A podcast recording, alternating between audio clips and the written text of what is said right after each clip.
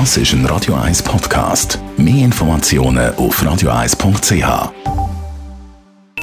Die Morgenkolumne auf Radio 1 präsentiert vom Grand Casino Baden. Grand Casino Baden. Baden im Glück. Guten Morgen, Leiter Gerber. Guten Morgen miteinander.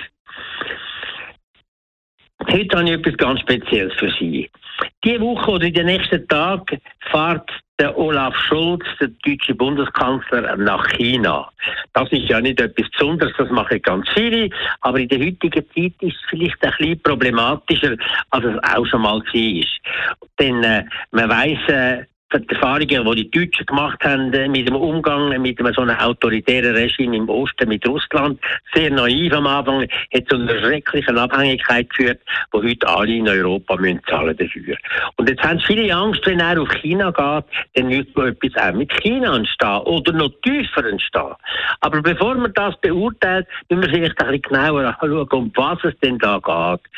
Der Scholz hat in seinem Gepäck ein Geschenk für Chinesen, nämlich Bewilligung, dass sich China kann am Hafen Hamburg an einem Terminal dort mit etwa 24 Prozent beteiligen, also mit 65 äh, Millionen Euro. Das ist ja nicht so wahnsinnig viel, wenn man sieht, wie groß der Hafen äh, Hamburg tatsächlich ist, mit einem jährlichen Umsatz von anderthalb Milliarden oder zwei Milliarden äh, Euro, dann ist das eigentlich ein sehr kleiner Teil. Aber es ist doch etwas Grundsätzliches und das wühlt jetzt eigentlich die Leute auf. Aber wenn man sieht, dass der Schulz selber Hamburger ist, mal Hamburger Bürgermeister war, dann hat er natürlich ein besonderes Flair und ein besonderes Auge auf den Hafen Hamburg und Deutschland äh, leidet schon jahrelang darunter, dass die Bedeutung von Hamburg in Europa immer ein bisschen abnimmt, ein bisschen mehr abnimmt gegen Rotterdam, gegenüber Rotterdam, Amsterdam und anderen grossen Häfen. Und die Chinesen haben versprochen, wenn sie das könnten übernehmen, die 65 Millionen, dann würden sie dafür sorgen, dass äh, ein größerer Anteil vom Frachtvolumen, wo nach Europa kommt, über Hamburg abgewickelt wird. Und das ist natürlich balsam auf die wunde Seele vom ehemaligen Hamburger Bürgermeister. Aber wenn man das so sieht, dann macht es einem gleich nicht richtig glücklich, weil das heißt aus Gegenteil, wenn die Chinesen können Frachtvolumen umlenken zugunsten von Hamburg, dann können sie auch das Gegenteil. Und wenn sie mal nicht mehr wollen, dann können sie auch die Frachtvolumen in andere Häfen umlenken und damit Hamburg wieder strafen. Also es besteht dann da gleich eine gegenseitige oder eine einseitige Abhängigkeit, die man einem tatsächlich kann kann. Das ist das eine. Und das andere ist das, der, der den Anteil an dem Hafen würde übernehmen ist Costco. Das ist eine Firma, eine chinesische, eine grosse Firma, die am Staat gehört. Die grösste Firma in Sachen Seetransport, Schiff und so weiter. Unglaublich gross. Sie haben eine, eine grosse Macht. Sie haben ein, ein Budget jedes Jahr von etwa 100 Milliarden Euro. Sie haben die grösste Anzahl von Schiffen in allen Bereichen.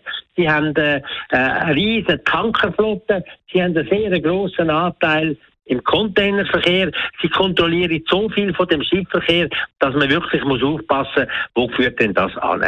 Das ist ein grosses Problem und da verstehe ich alle, die ein bisschen Angst haben.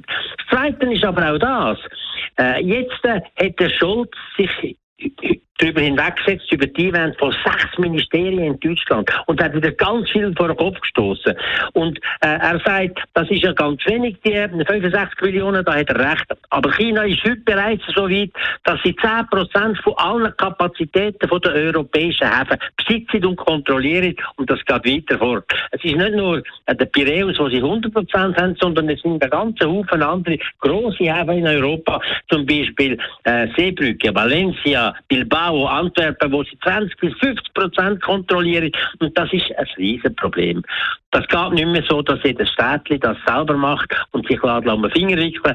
Da braucht es eine Politik von der EU, die ganz klar sagt, was ist unser Verhältnis, was wollen wir als Gegenrecht in solchen Sachen. Wir wollen auf gleichen Augenhöhe sein bei den Direktinvestitionen und wir wollen auch können solche Sachen be äh, bekaufen in China selber, die strategisch wichtig sind. Die Morgenkolumne vom ehemaligen Zürcher Stadtpräsidenten Belmar Leiter Gerber, die gibt es zum Nachlesen bei uns im Netz auf radio1.ch. Die Morgenkolumne auf Radio 1.